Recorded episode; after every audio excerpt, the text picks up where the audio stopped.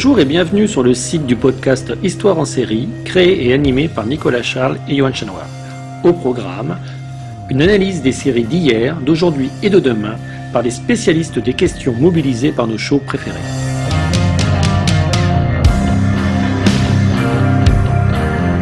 Histoire en série, c'est le podcast qui met en relation histoire, sciences humaines et séries.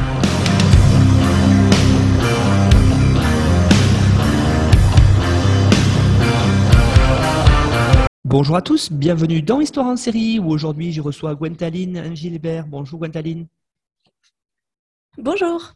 Alors, vous êtes PRCE, département donc LLCER d'anglais à l'Université de Bretagne occidentale et vous êtes membre associé au HCTI, membre de la SAES et de l'AFEA et de Stella Incognita. Donc, vous êtes l'auteur d'une thèse qui a été soutenue en 2018 qui est intitulée Les nouvelles de Richard Matheson 1950-1971, un imaginaire américain entre fantastique et science-fiction.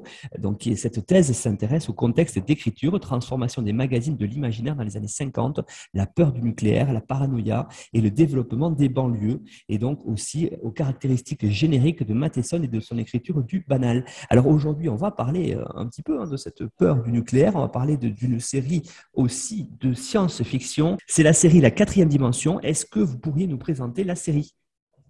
Oui, tout à fait. Donc la, quatrième dimension, euh, c'est une euh, série américaine euh, dont la, diffusion originale a eu lieu entre 1959 et 1964 sur la chaîne CBS. Donc il y a eu cinq saisons en tout, 156 épisodes dont la durée variait en fait hein, dans les saisons 1, 2, 3 et la saison 5, les épisodes duraient 25 minutes chacun.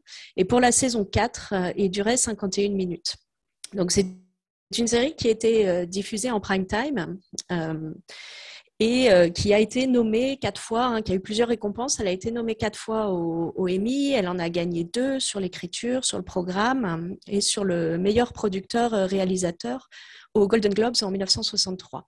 C'est une série qui a eu un, immense succès. Elle a été adaptée en téléfilm en 1983. Et puis, elle a été, comme, comme souvent ces dernières années, euh, elle a été ressuscitée à plusieurs reprises euh, en 85, en 2002 et en 2019. Hein. Donc c'est vraiment une série qui a marqué en fait le, début des séries de science-fiction à la télévision américaine, même s'il y en avait d'autres avant, euh, au point donc d'être de, renaître régulièrement. Alors cette série, c'est aussi la série d'un homme en fait, un Rod Serling, son réalisateur qui a écrit la plupart des scénarios, 92 hein, scénarios sur les 156 épisodes. Et Serling était un vétéran de la Deuxième Guerre mondiale. Il a été blessé pendant la guerre, euh, au poignet et au genou notamment. Euh, et pendant son immobilisation, il a commencé à écrire. Du coup. D'où le, titre hein, original, The Twilight Zone, qui est en fait au départ un terme euh, militaire, un terme de l'aéronautique militaire. Serling, comme beaucoup de, vétérans blancs, hein, entre à l'université à la fin de la guerre grâce à un plan euh, qu'on a surnommé le, GI Bill of Rights, mais qui s'appelait le Servicemen's Readjustment Act en 1944, qui en fait a euh, accordé des prêts aux vétérans, soit pour acheter une maison, euh, dans, les banlieues qui étaient en train de se développer, soit pour retourner à l'université. Donc lui, dans son cas, il est retourné à l'université pour se spécialiser en art et en audiovisuel. Donc, il a écrit la plupart des scénarios euh, de, la série, euh, qui n'était pas sa première série, hein, et il s'est euh, entouré d'écrivains en fait pour les, les autres épisodes, notamment hein, majoritairement Charles Beaumont, qui était aussi un auteur de, science-fiction, de fantastique, et Richard Matheson. Alors, cette idée de, s'entourer d'écrivains n'était pas nouvelle, hein, c'est ce qu'avaient fait les feuilletons radiophoniques. Et c'est ce qu'avait fait l'une des premières séries de science-fiction également, Tales of Tomorrow, entre 1951 et, 1953. Euh, c'est cette série, euh, la quatrième dimension, euh, il faut se rendre compte que, alors évidemment, il y avait beaucoup moins de chaînes à l'époque, mais qu'elle était suivie en moyenne hein, par 18 millions de téléspectateurs. Et en 59, il y avait à peu près 177 millions d'habitants hein, aux États-Unis. 18 millions de téléspectateurs, nous, ça ne nous parle pas forcément, mais c'est l'équivalent des téléspectateurs qui regardaient Lost au moment de la diffusion de Lost, sauf que depuis, il y avait eu beaucoup plus de, chaînes. Donc c'était un, énorme succès euh, à l'époque. Oui, effectivement, énorme succès. On va le voir, énorme succès aussi ensuite euh, en Europe où elle a été diffusée. Alors peut-être pour se remettre, se remémorer ce que c'était cette série, est-ce que vous pourriez nous en faire le pitch? Oui, euh, c'est une, série d'anthologie. Alors, euh, comme vous le savez, hein, les séries télévisées ont, plusieurs, plusieurs formats. le, principe de la série d'anthologie, euh, par rapport au feuilleton continu, c'est qu'il n'y a pas de suite dans les épisodes. Il n'y a pas d'histoire continue pendant euh, toute la série avec des personnages qui reviennent et où on suivrait euh, l'évolution des personnages. Chaque épisode, en fait, est indépendant. donc, ce sont des épisodes indépendants les uns des autres. La plupart du temps, les acteurs sont différents, même si pour la quatrième dimension, on a des acteurs qui ont joué dans plusieurs, épisodes. et c'est donc l'ambiance en fait de la série, les, les thèmes abordés, le, le, la, structure et la, façon hein, de, travailler qui font en fait le, suivi de la série et qui font sa, particularité. Euh, c'est classique, hein, les séries d'anthologie euh, en science-fiction à l'époque, et puis maintenant on les connaît mieux parce que euh, depuis on a eu Black Mirror qui suit hein, tout à fait ce système-là. Euh, ce, qui revient hein, du coup tout au long de la série, c'est que des personnages qui sont suivis par, euh, par les épisodes sont des gens ordinaires, souvent de la classe moyenne, qui sont confrontés à des événements extraordinaires.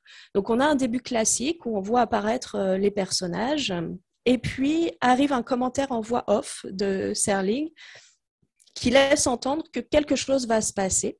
On suit ensuite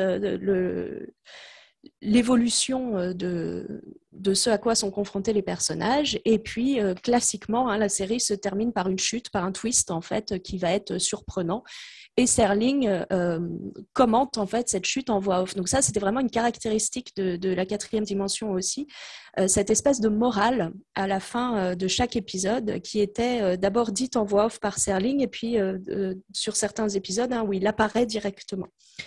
C'est une série aussi euh, qui, euh, pour conserver euh, une unité tout au long de ses saisons, s'est fondée beaucoup sur les événements en fait de l'époque, donc sur des expériences scientifiques qui étaient commentées dans la presse à l'époque, et puis sur des thématiques qui, qui concernaient plus directement les Américains des années 50 et puis petit à petit les années 60, la peur du nucléaire, la paranoïa euh, et les droits civiques. Tout ça, en fait, hein, est lié vraiment à une vision politique de Serling qui forme aussi l'unité hein, de, la série. The Twilight Zone, euh, la quatrième dimension, c'est une série euh, vraiment emblématique, vous l'avez dit, hein, d'une époque, de cette époque des années 50, 60. C'est une époque dominée partout dans le monde par un grand événement, on va dire historique, qu'est la guerre froide, cette opposition entre l'Est et l'Ouest. on, le, ressent comment, on le voit comment, ceci, dans la série? Euh, alors, c'est euh, c'est une, une, série qui, pour ça, va se fonder sur, alors pour moi, hein, au niveau des épisodes, vraiment sur, sur trois, euh, trois événements majeurs. les expériences scientifiques, le nucléaire et, et, la question de la paranoïa qui sont hein, probablement sur les, les épisodes le, le, plus connu, les plus connus. Euh, Serling hein, avait de toute façon une, vision politique dès le départ et en fait le, premier épisode, hein, l'épisode pilote de, la série euh, Where is Everybody, donc où, est tout le monde, où est passé tout le monde, euh, est un épisode qui a été diffusé en, octobre 1959 et qui se fonde sur toutes les discussions qu'il y avait pour préparer le, projet Mercury, c'est-à-dire euh, au niveau de la NASA, hein, le projet de, pouvoir envoyer des hommes dans l'espace et, notamment envoyer des hommes sur la Lune. Cet épisode pilote, hein, du coup, montre en fait au départ un, homme qui se réveille dans une ville déserte et, et qui est amnésique. Il a beau chercher autour de lui où il peut être, qui il peut être, ce qu'il fait même dans cette ville, euh, il ne voit pas hein, au début. Donc, ce qu'on a hein, pendant tout l'épisode, c'est vraiment cet homme qui euh, va dans, tous ces lieux emblématiques de la ville, euh, un café, un cinéma, pour, pour essayer de voir qui il est. au fil de l'épisode, il devient de plus en plus agité. au point même de presque sombrer dans la folie. Hein. à un moment, il est dans une cabine téléphonique et il n'arrive pas à en sortir, donc on voit qu'il panique. Euh, donc une espèce aussi de, claustrophobie hein, petit à petit qui, se développe. Et puis on entend une voix off en fait qui va lancer le, twist de l'épisode.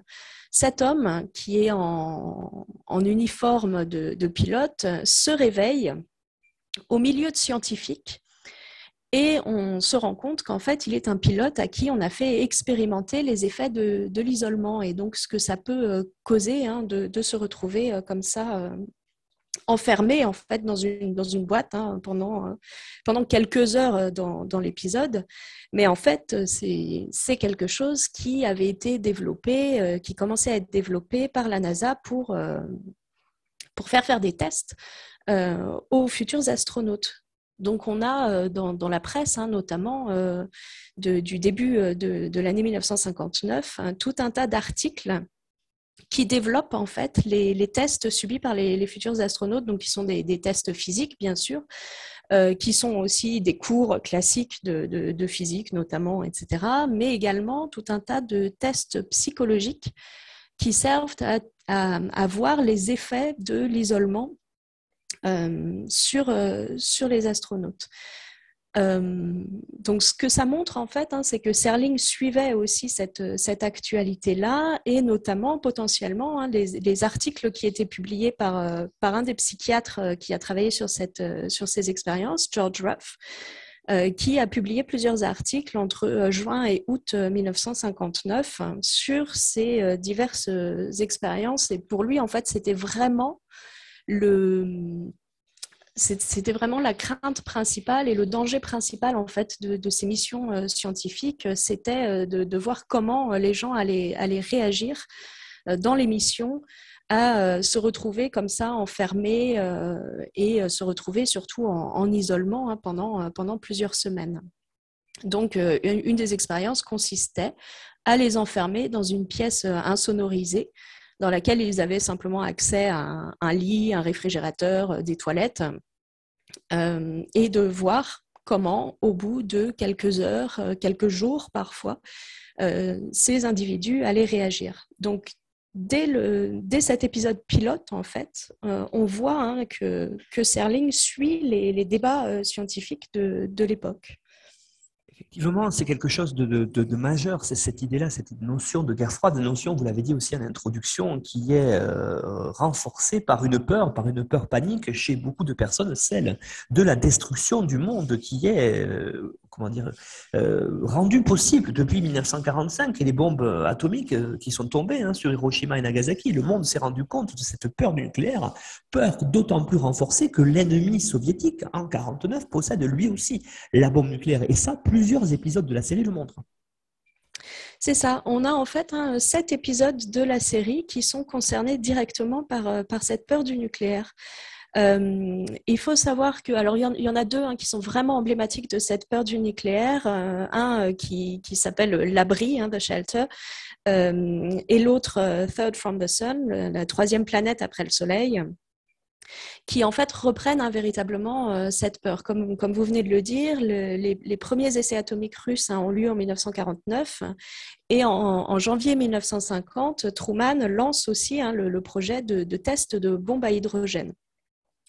Donc l'un des, épisodes de la série, on pourrait penser, quand il est diffusé en, janvier 1960, que euh, on, est plus tard, les, essais ont commencé à avoir lieu, etc. Mais justement, pendant, euh, pendant toute cette décennie hein, des années 50, euh, on se rend compte en fait petit à petit qu'il y a des essais qu'on ne maîtrise pas en fait totalement. Cet épisode, dans La troisième planète après le Soleil, c'est en fait une adaptation hein, d'une nouvelle de Matheson qui date de 1950, donc qui est en plein hein, dans euh, dans ces premiers essais nucléaires russes et euh, les premiers essais nucléaires américains également. Et euh, entre la publication de la nouvelle et l'épisode dix ans plus tard, il y a eu le, le fameux fiasco hein, de, l'essai atomique Castle en, mars 1954, qui est donc un, essai de, de, bombe atomique sur l'atoll de Bikini dans le Pacifique. Euh, et où en fait la, portée de la bombe avait été sous-estimée. Donc les, la, bombe a eu une puissance en fait un plus, importante que ce à quoi on s'attendait, ce qui a causé notamment un accident avec un, bateau japonais qui passait dans, dans le, rayon. et donc les marins japonais qui ont été irradiés, deux en sont morts dans les semaines qui ont suivi. Et on a bien hein, cet exemple-là de, euh, très, euh, très caractéristique, hein, du coup, véritablement, de cette possibilité de, destruction totale euh, qu'on avait vu, bien sûr, avec, avec Hiroshima et, Nagasaki, mais qui commence à, à, prendre véritablement hein, son, avoir véritablement hein, potentialités euh, dans les années 50. On a aussi, bien sûr, tout le développement des missiles intercontinentaux hein, entre, euh, entre la Russie euh, d'un côté, enfin l'URSS d'un côté et les États-Unis de l'autre. Et aux États-Unis, on a la création de l'Agence de l'énergie atomique en 1957. Donc, on a toute cette décennie hein, des années 50 qui, qui petit à petit montre l'escalade en fait de, cette, de ces essais nucléaires et ça, on le voit dans la série à travers ces, sept épisodes véritablement qui, se reposent directement sur cette idée d'annihilation. Donc, celui dont je, parlais, hein, la troisième planète après le Soleil, en fait, a une caractéristique.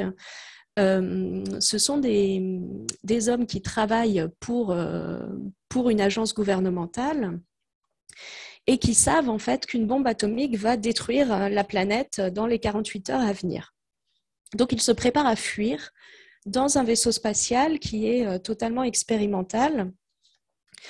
Et, cet épisode a la particularité d'être filmé avec des angles de caméra très euh, particuliers qui sont totalement irréguliers, ils sont, ils sont pas droits. Donc il y, a, un malaise en fait qui se développe au fil de, de l'épisode à cause de ces angles de caméra. Et le, à la fin de l'épisode, quand ils ont enfin réussi à fuir dans le, dans le vaisseau, euh, ils commencent à arriver euh, en approche de la planète qu'ils cherchent à rejoindre.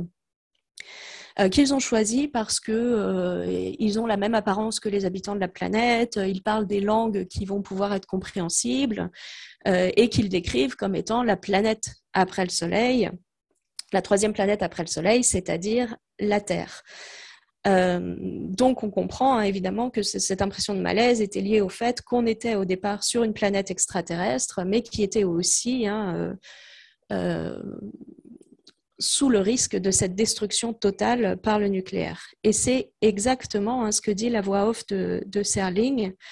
il parle de, de planètes maudites sur le point de se suicider complètement à, cause, à cause du nucléaire. Et donc régulièrement, dans ces dans ces épisodes euh, du nucléaire, euh, Serling fait un commentaire pour, euh, pour indiquer les risques du nucléaire. Il faut savoir hein, qu'il faisait partie d'une association de, de, citoyens pour, le développement d'une politique nucléaire saine, ou en tout cas une politique nucléaire raisonnable. Donc il se sert aussi hein, de la quatrième dimension pour faire passer ces messages du, du risque de nucléaire.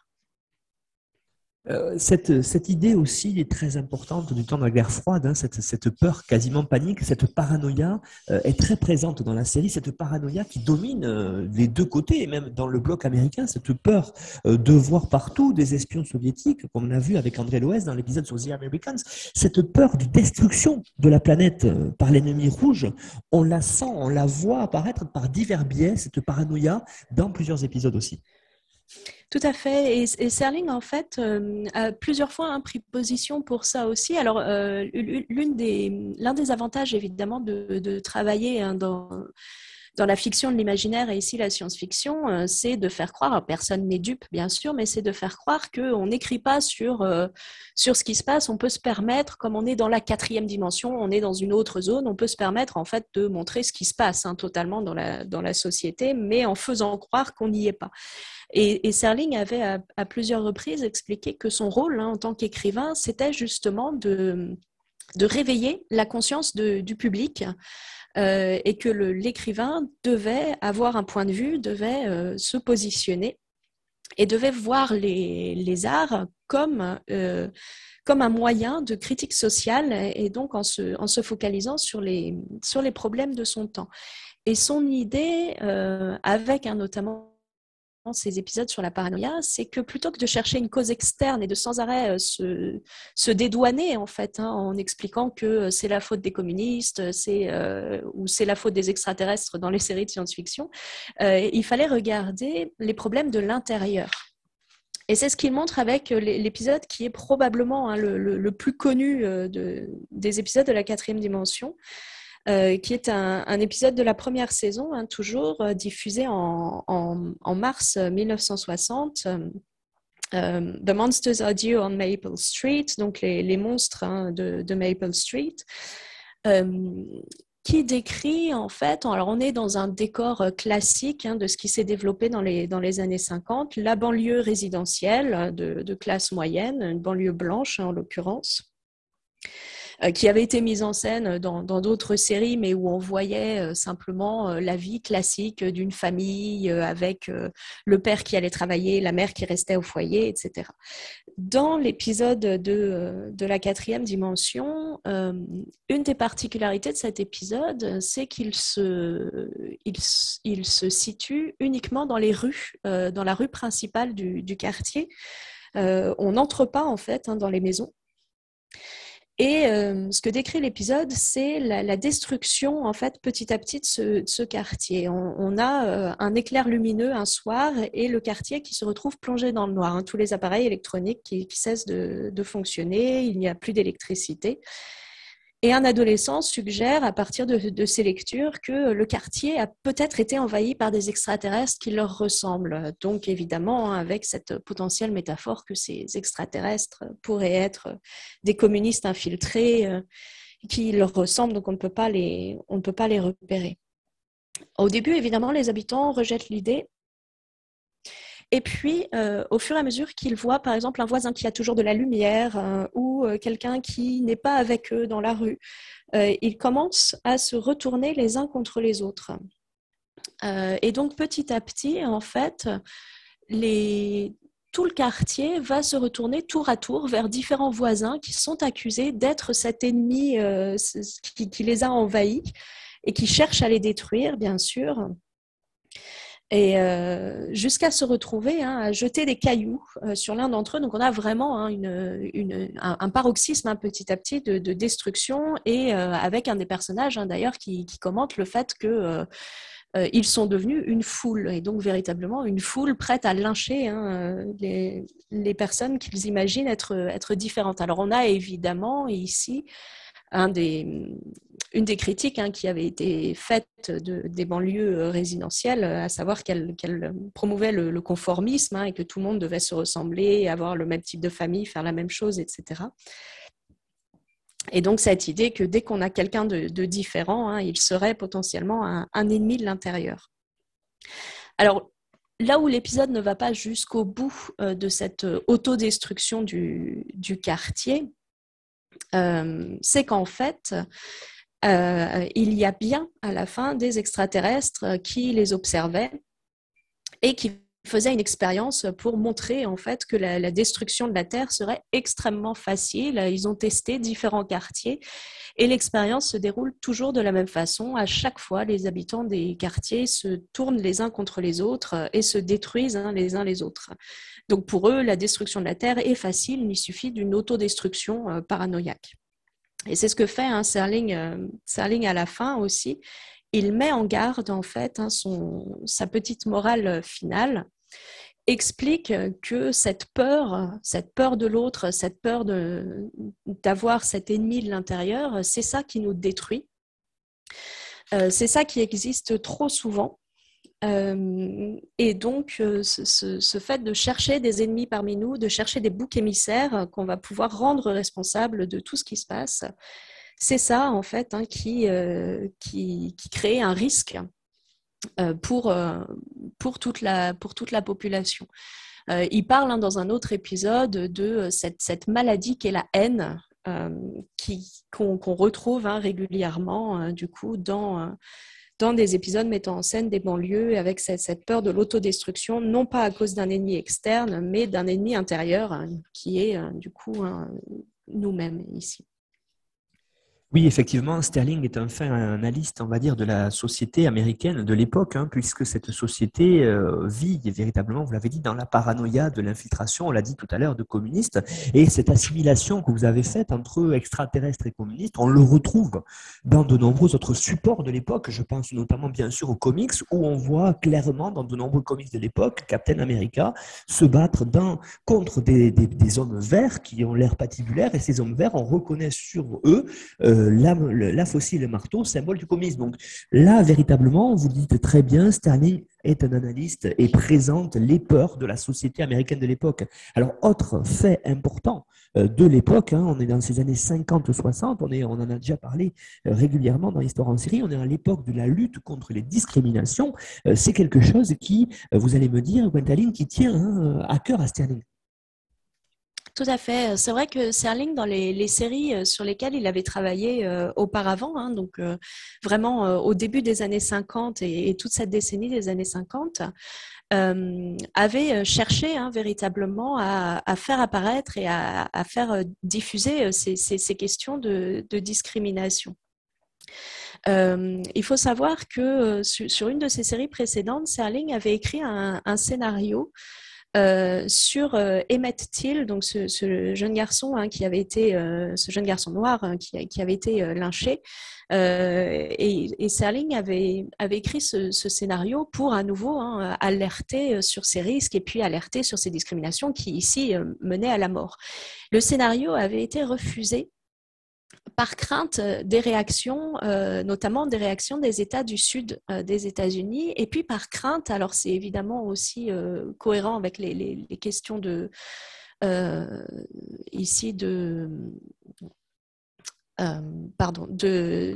financement, etc.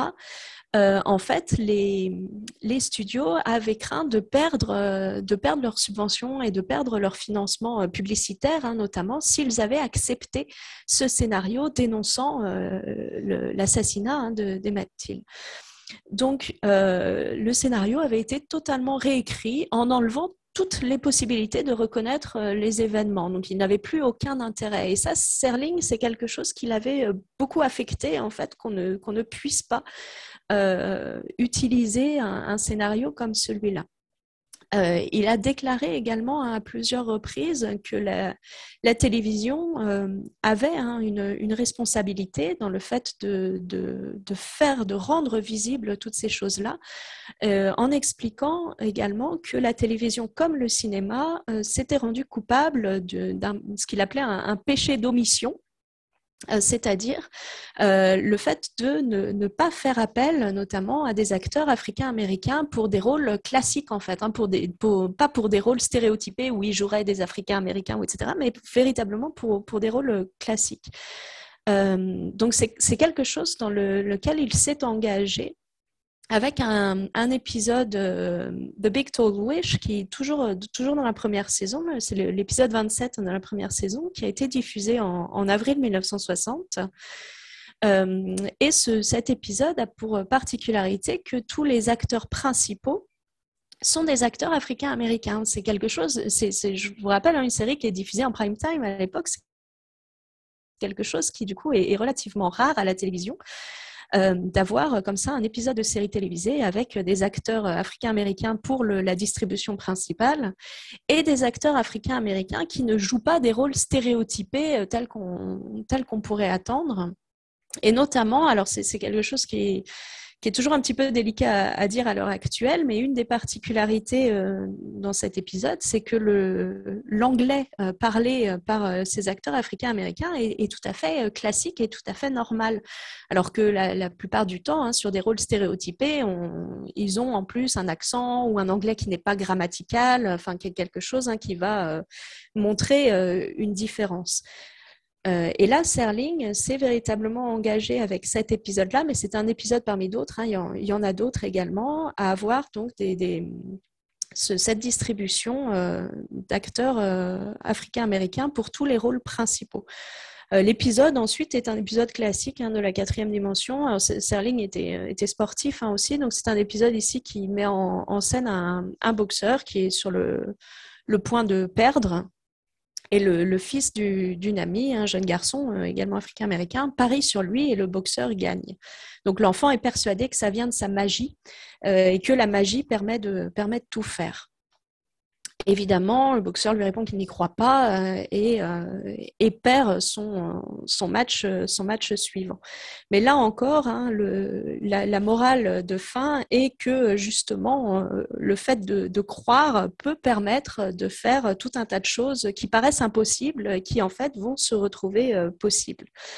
Donc, à l'époque, hein, évidemment, le, fait euh, de, faire apparaître ces, acteurs africains-américains euh, sur, une, chaîne de grande écoute, un hein, CBS euh, en prime time, c'est quelque chose qui est relativement exceptionnel et qui a fait que la quatrième dimension a d'ailleurs hein, gagné, un, prix euh, pour ça, euh, pour la contribution au fait d'améliorer les, relations raciales. donc ce prix hein, qu'ils ont gagné en 1961 grâce à l'inclusion dans des distributions principales d'acteurs africains-américains sur plusieurs épisodes de, de la série. On le voit, une série qui est une série qui traite des problèmes de, son temps, en tout cas qui questionne son temps hein, à travers ses émissions, on va dire, enfin ses, scénarios de science-fiction. Une autre, une autre actualité de l'époque, on est euh, une vingtaine d'années après la Seconde Guerre mondiale, c'est la Shoah, hein, que les Américains appellent Holocauste. Et cette, cette idée-là est aussi traitée en 1961, et là, Sterling colle carrément à l'actualité, puisque 61, c'est le moment du procès Eichmann à Jérusalem.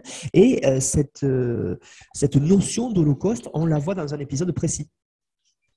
Oui, euh, dans la saison 3, hein, donc en, novembre 1961, un épisode alors dont, le titre hein, joue en fait sur, sur deux, deux références.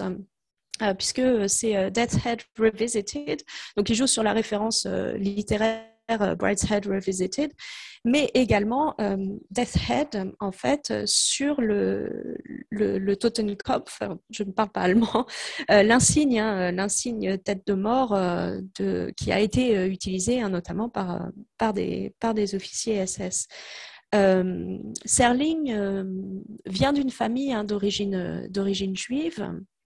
Euh, mais il, colle ici à l'actualité de ce, procès Eichmann, là encore hein, en, prime time sur, euh, CBS, euh, sur un public, hein, il faut savoir évidemment, qui était un public essentiellement, enfin le, public cible hein, de, la quatrième dimension, essentiellement un public anglo-saxon, protestant, euh, blanc, euh, classique, donc qui n'a pas non plus l'habitude de, voir directement des références précises à la Shoah euh, à la télévision. Cet épisode qui, est probablement un des épisodes les plus bouleversants de, la quatrième dimension. a plusieurs particularités. Donc, je, commence par le pitch et puis je vais expliquer un petit peu pourquoi il a été si marquant en fait on a un homme qui arrive dans une auberge dont on comprend assez rapidement hein, qu'elle est en, Allemagne. Et puis, euh, la, femme qui l'accueille trouve qu'il ressemble à quelqu'un qu'elle a vu avec les SS pendant la guerre. Alors, il dément. Euh, et elle finit par lui expliquer que cette, auberge hein, dans laquelle il est se trouve à proximité hein, du camp de Dachau. Et en fait, ce qui, est très perturbant, c'est que tout au long de l'épisode, cet homme, enfin au début en tout cas, cet homme va sourire euh, régulièrement quand on fait des références au SS.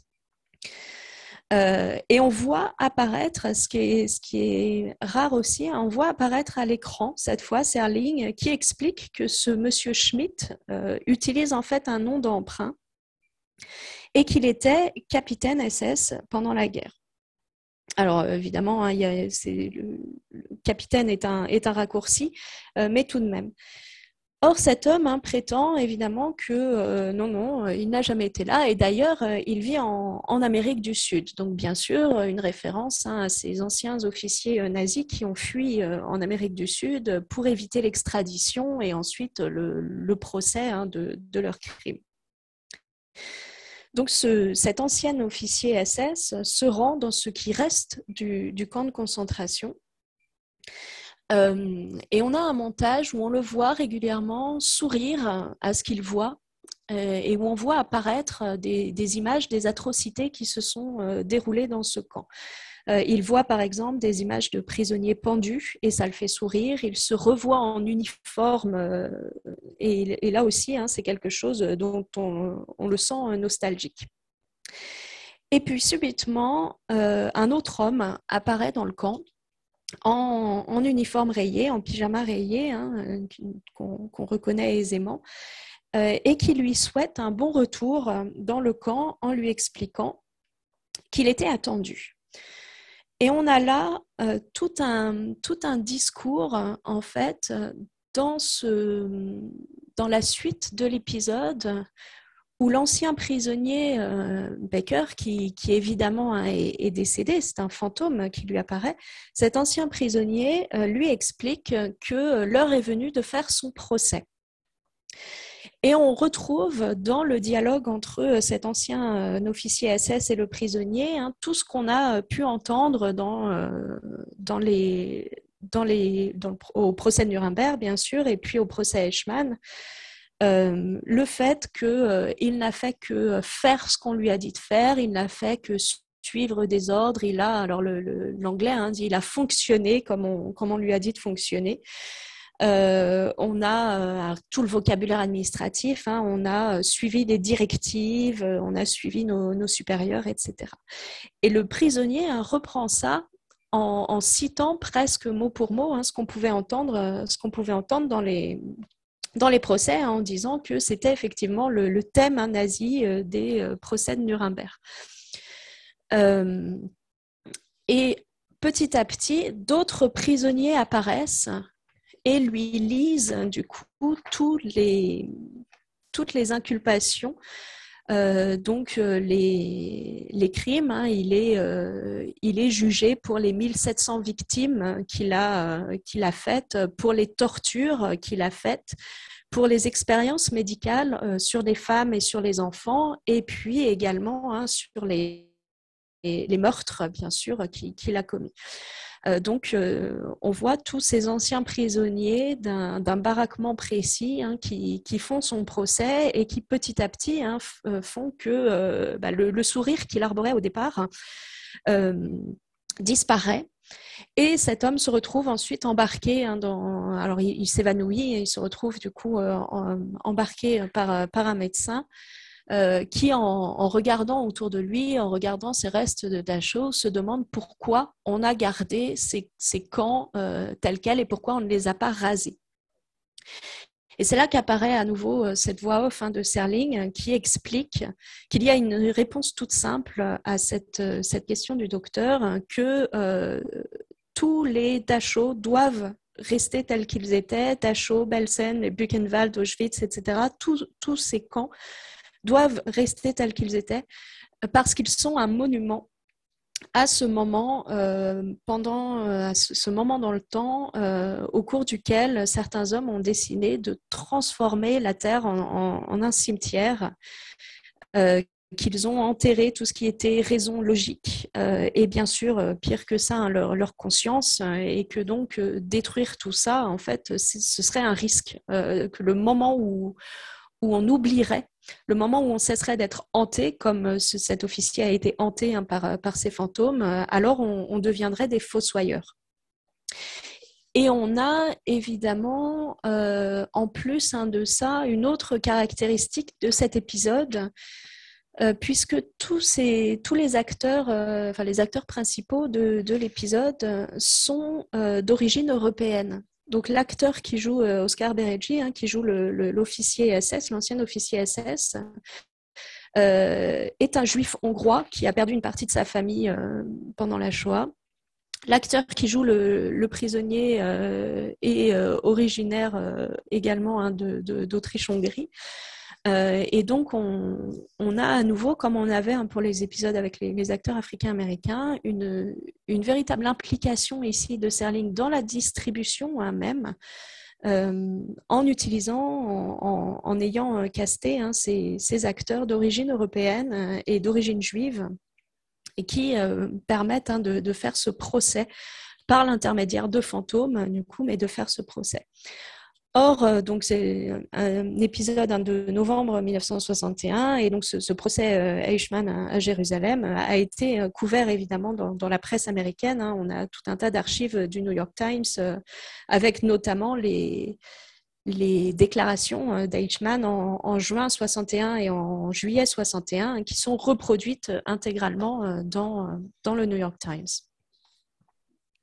Oui, effectivement, on voit bien hein, cette volonté euh, de Sterling dans cette série de, mener, on va dire, des combats contre les discriminations. On a parlé des Africains américains, on a parlé ici, euh, effectivement, des Juifs, hein, de, l'Holocauste.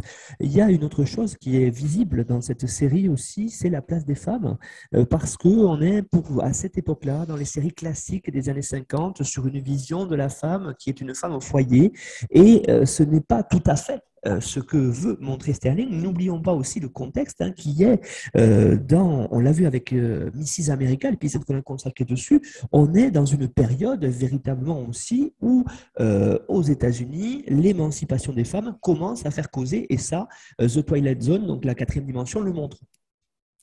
Exactement. Alors, c'est, on a quelque chose qui, nous fait sourire à l'heure actuelle, mais qui finalement, moi, m'a, surprise quand j'ai, quand j'ai revu certains des épisodes pour, pour préparer, euh, qui est que euh, à, la fin d'un des, épisodes, enfin à la fin des épisodes, un Serling fait toujours la présentation de l'épisode à venir. Et à la fin d'un des épisodes, euh, Serling apparaît à l'écran pour, euh, pour expliquer que euh, on a peut-être remarqué qu'il n'y avait pas beaucoup de femmes dans les épisodes de, de la quatrième dimension jusque-là. On est toujours dans la première saison hein, quand même, parce que en fait, il s'est rendu compte qu'il ne se sent pas, il n'est pas la personne la mieux placée. Il le dit tel quel, hein, il n'est pas la personne la mieux placée pour écrire des scénarios impliquant des femmes. Donc, il ne se sent pas lui en, tant qu'homme hein, à l'aise pour écrire ce type de scénario. Néanmoins, et puis, euh, comme il s'entoure euh, d'écrivains, il ne s'est pas entouré manifestement d'écrivains qui, utilisaient ou qui écrivaient des scénarios avec, euh, avec des femmes.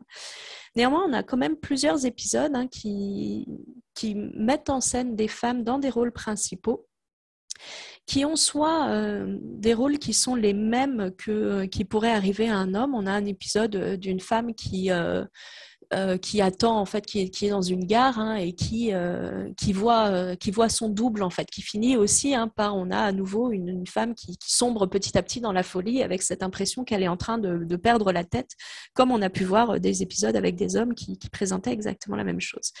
Et puis on a un, un, des épisodes aussi hein, les, les, plus connus, les envahisseurs dans la saison 2 euh, qui est un, épisode qui a pour caractéristique de, n'avoir quasiment pas de paroles. En fait, il y a des sons, il y a des bruits, mais il y a, euh, très peu de paroles euh, d'une femme chez elle, seule, qui, voit apparaître en fait, hein, qui se bat contre des, des, espèces de, de, petits extraterrestres dont elle n'est pas bien sûre de qui ils sont.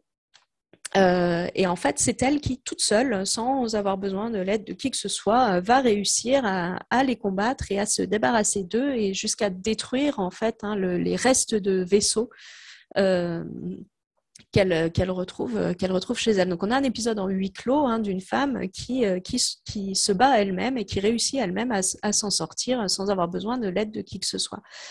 Euh, et puis on a aussi un épisode, alors cette fois dans la, dans la dernière saison hein, de la série originale, Number 12 looks just like you, donc euh, numéro 12 hein, te, te, ressemble, euh, qui décrit en fait hein, une société dystopique classique en quelque sorte, où arrivé à l'âge adulte, tout le monde doit avoir recours à la chirurgie esthétique pour ressembler à à des modèles qu'on leur présente. Donc, ils, ont le choix entre euh, euh, modèle numéro 12, euh, modèle, modèle numéro 7, etc., pour savoir à quoi ils vont ressembler et, donc subir des opérations de, chirurgie esthétique pour, pour, pour qu'à la fin, toutes les femmes se ressemblent et tous les hommes se ressemblent.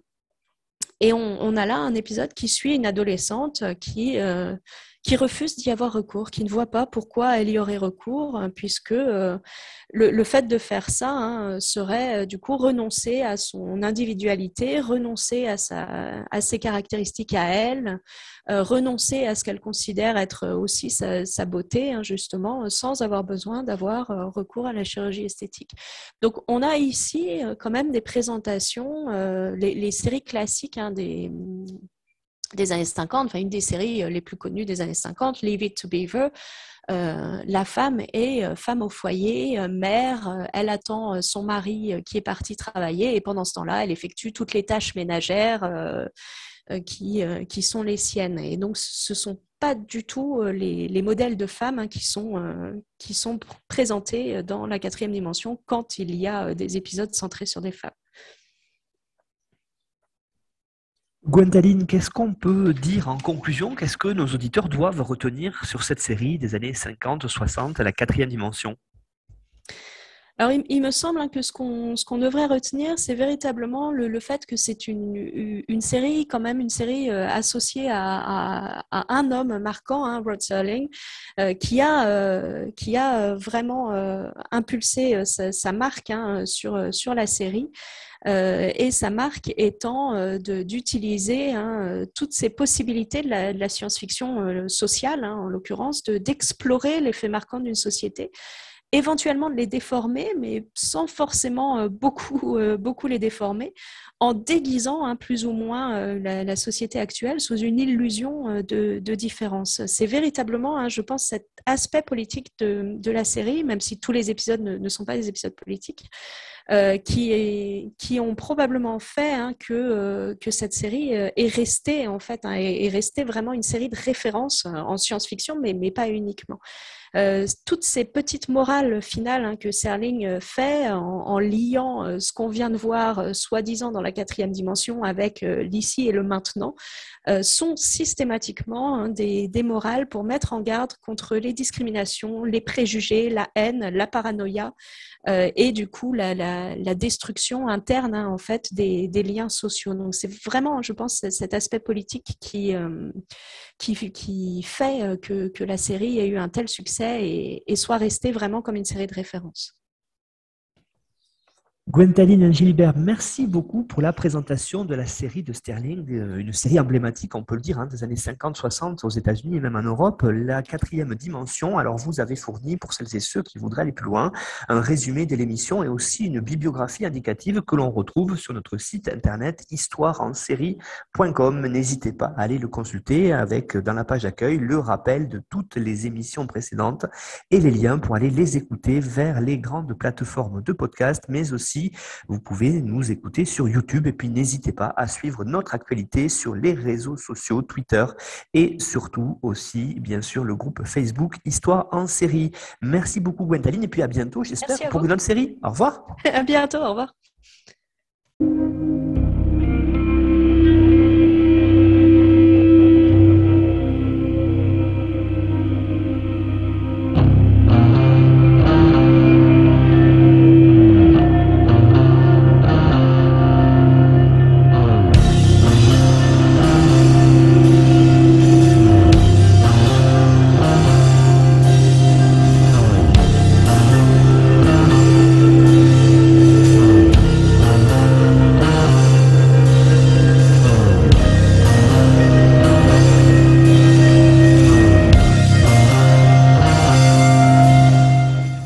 Retrouvez-nous sur Twitter, at Histoire en série, pour connaître le programme à venir, ainsi que des conseils bibliographiques.